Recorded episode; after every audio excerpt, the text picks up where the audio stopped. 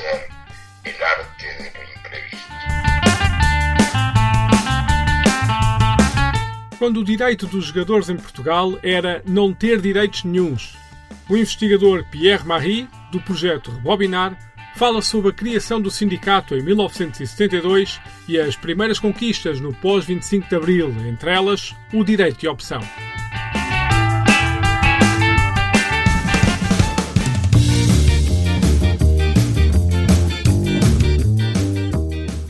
Em entrevista ao jornal I, a 25 de abril de 2014, a antiga glória dos relevados António Simões sintetizava um determinado período da sua carreira com o esclarecedor: O meu direito era não ter direitos nenhums.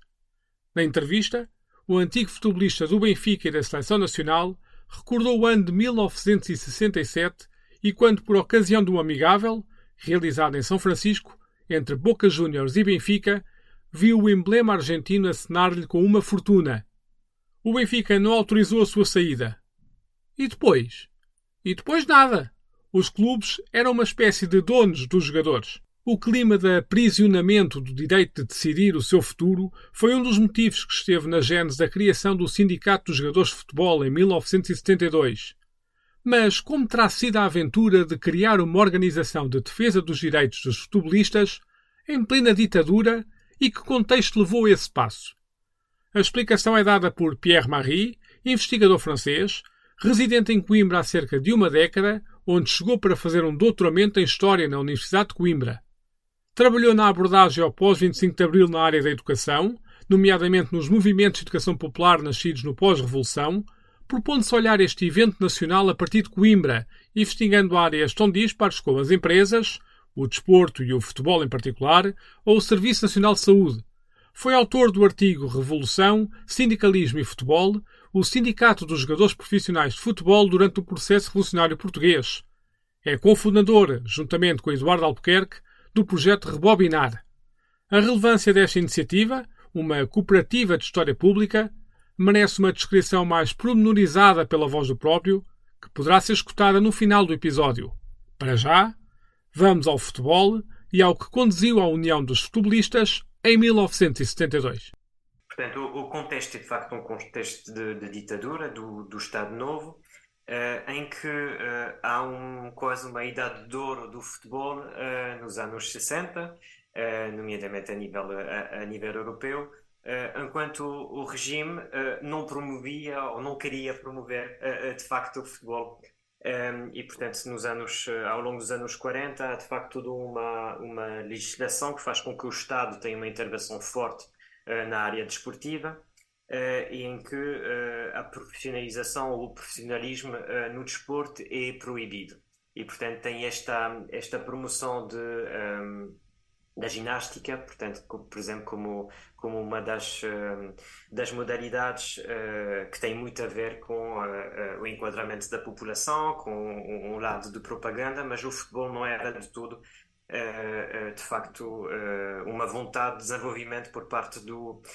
do regime.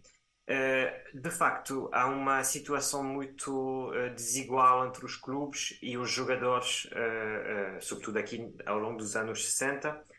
em que clubes têm um conjunto de regulamentos em que proíbem, de facto, os jogadores de um conjunto de direitos uh, nomeadamente uh, de direitos antes do jogo. Uh, há, há, ali um forte peso, um forte controle por parte dos clubes da vida, inclusive da vida privada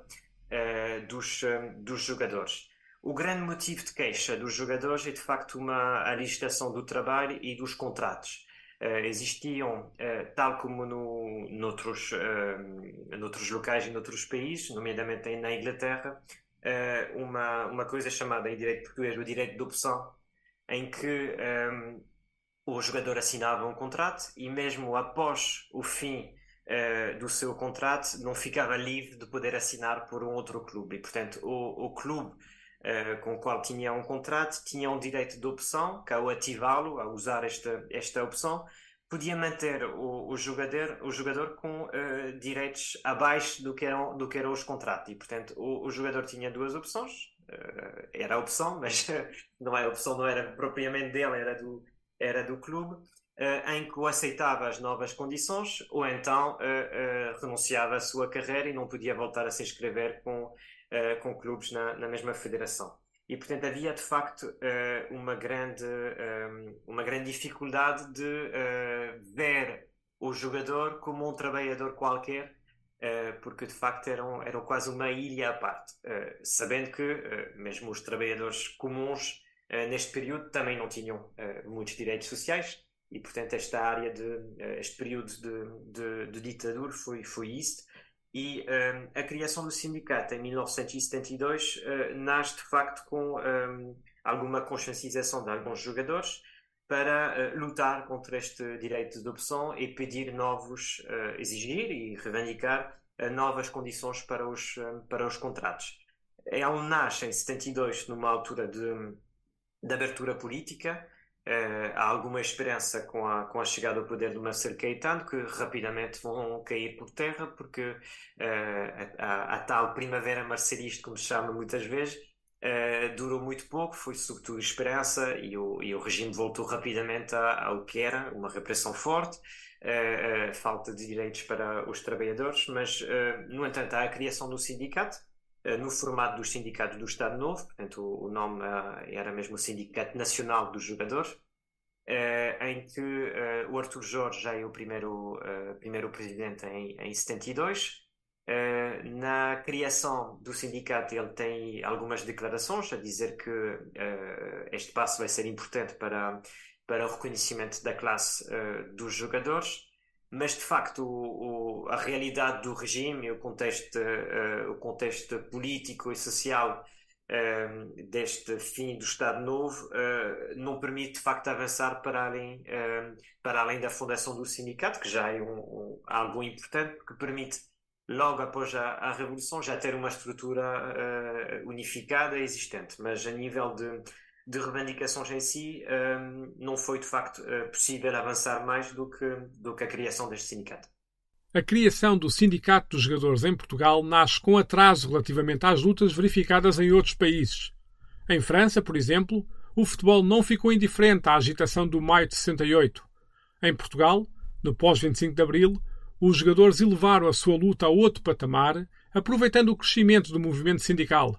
Das imagens da época, registra-se, por exemplo, o jogador Tony a entrar no Estádio da Luz com panfletos debaixo do braço e ameaças de greve a pairarem sobre a competição. Há, há dois contextos aqui que acho que são, que são interessantes e que vão. Uh, o sindicato português encontra-se de facto numa encruzilhada entre dois momentos ou movimentos. Uh, o primeiro é um movimento internacional a nível de, de sindicatos de, de jogadores de futebol. E, portanto, há a criação de um conjunto de sindicatos, uh, o, inglês é o mais, uh, o mais velho, mas o sindicato uh, italiano é criado alguns anos antes. o, a FIFPRO, portanto, o, o, Sindicato Internacional de Jogadores, é criado em, em 65. o sindicato francês tem um, um, uma ação muito interessante no maio de 68, em que vai ocupar a federação com uma faixa dizendo que o futebol deve pertencer aos jogadores. E, portanto, há de facto aí uma, um, contexto geral uh, de, uh, a nível internacional uh, de uma vontade de lutar para novos contratos. E, inclusive, o, um presidente do, do sindicato francês faz um,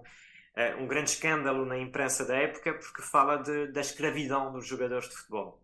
E, portanto, há de facto um contexto ali de reivindicações de, de, novos contratos. E, portanto, em 72 uh, não foi possível para o, o, o sindicato português avançar uh, a nível de conquistas, mas uh, sabemos que há ligações com os outros sindicatos, aliás, porque os jogadores encontravam-se, não é? Jogavam contra os outros, sabiam da realidade dos outros campeonatos, e portanto há ali um contexto ali internacional que mostra que aponta para esta direção de organização e reivindicações dos jogadores. E depois, no caso português, uh, entra o 25 de Abril, em que uh, este período de, de 25 de Abril, um, um golpe militar, mas que rapidamente uh, desenvolve-se para, para uma revolução, ou pelo menos para um processo revolucionário muito intenso. Seis dias após o 25 de Abril é de facto o 1 de Maio, em que vai dar uma cor importante a, a, a, este processo revolucionário, a uma organização sindical, a uma reivindicação do, um, de direitos laborais e, portanto, há uma forte, uh, um forte crescimento do movimento sindical no país. uh, reivindicações de aumentos de salário, de um, regalias sociais uh, associadas ao, ao trabalho e, portanto, um, os jogadores e o sindicato vão de facto entrar rapidamente neste,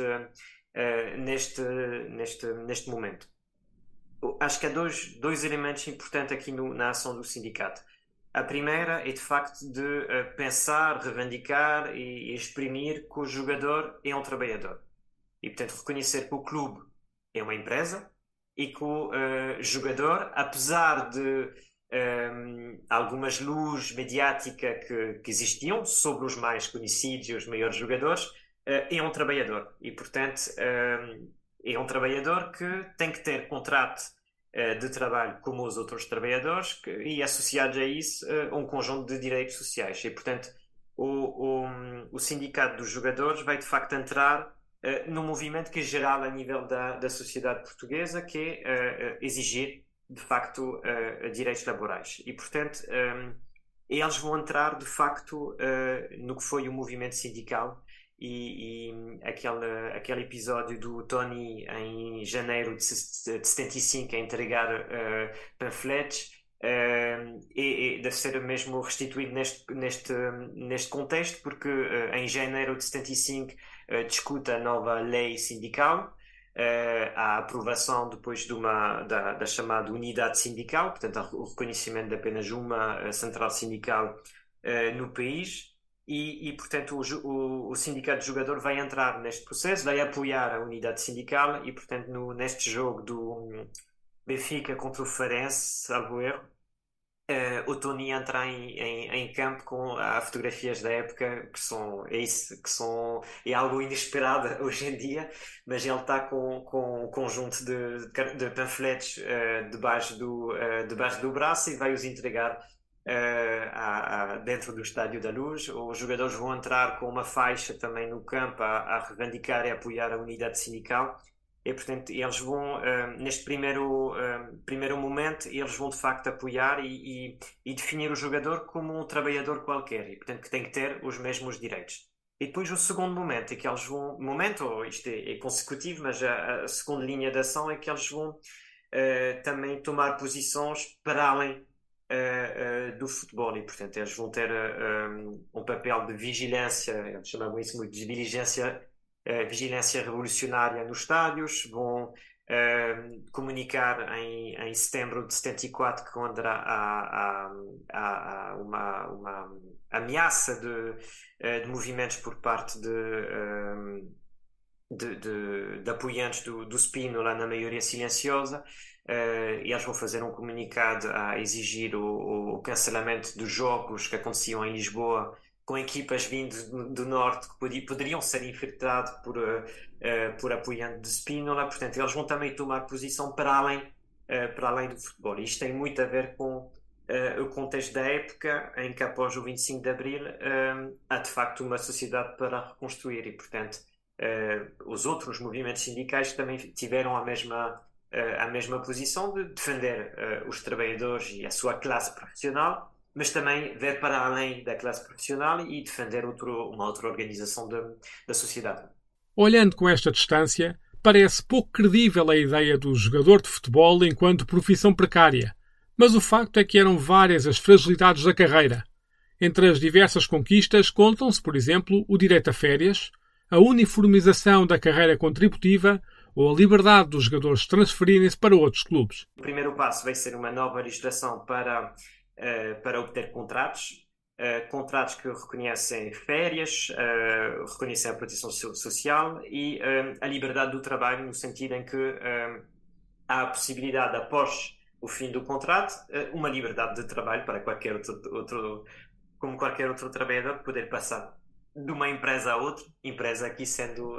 de facto clubes uh, clubes desportivos. E esta nova legislação também permite um, reconhecer várias classes de profissionais e um, permitir a cada uma destas classes ter outro, um, outra atividade para além do futebol. E, portanto, uh, que pode ser outro, uh, um outro trabalho à parte, uh, porque a realidade era também de algumas estrelas que ganhavam bem de facto nos maiores clubes, mas muitos outros jogadores que tinham que ter um trabalho à parte Um, outra possibilidade era de uh, iniciar ou retomar ou continuar estudo. E a, a própria, uh, o próprio sindicato tem muitos comunicados em que uh, defende que o futebol é uma atividade parcial, acabe a uma determinada idade e, portanto, há necessidade de preparar o futuro e o estudo é visto como uma, uma maneira preferencial de, um, de, nesta altura, também contribuir para a sociedade e para uma sociedade em construção, mas também para, a nível individual, de, um, de preparar este futuro e preparar uma, uma reconversão depois em uma, em uma outra em um outro, um outro trabalho. E o Arthur Jorge, que será o, o primeiro presidente uh, antes do 25 de Abril e após o 25 de Abril, se mantém na, na, na presidência da, da direção do, do sindicato, uh, vai ele próprio ser. Uh, pronto, ele já tem este, este perfil, porque quando ele esteve na académica teve a, teve a estudar, mas ele vai, veio logo em, em, não sei se é na época de 74 ou de 75, mas 74 ou 75, passar do Benfica para os Belenenses e, uh, e trabalhar em part-time uh, na direção-geral do desporto e portanto ele próprio tinha uh, esta, esta ambivalência e daí também uma das reivindicações do sindicato de, um, de ter algum apoio por parte dos clubes, nomeadamente nos horários de treino, para poder ter uma flexibilidade para autorizar ou estudo ou trabalho noutro, noutra estrutura. Como prometido no início do episódio, vamos então saber mais sobre a Rebobinar, projeto que une Pierre-Marie e Eduardo Albuquerque. A Rebobinar nasce uh, no seguimento deste projeto, uh, do encontro que, que, tive com, com um amigo e colega, ou colega que tornou-se amigo, uh, o Eduardo Albuquerque, que também é de história, também um, tem muita vontade de, de criação de, de conteúdos, divulgação, ele tem uma formação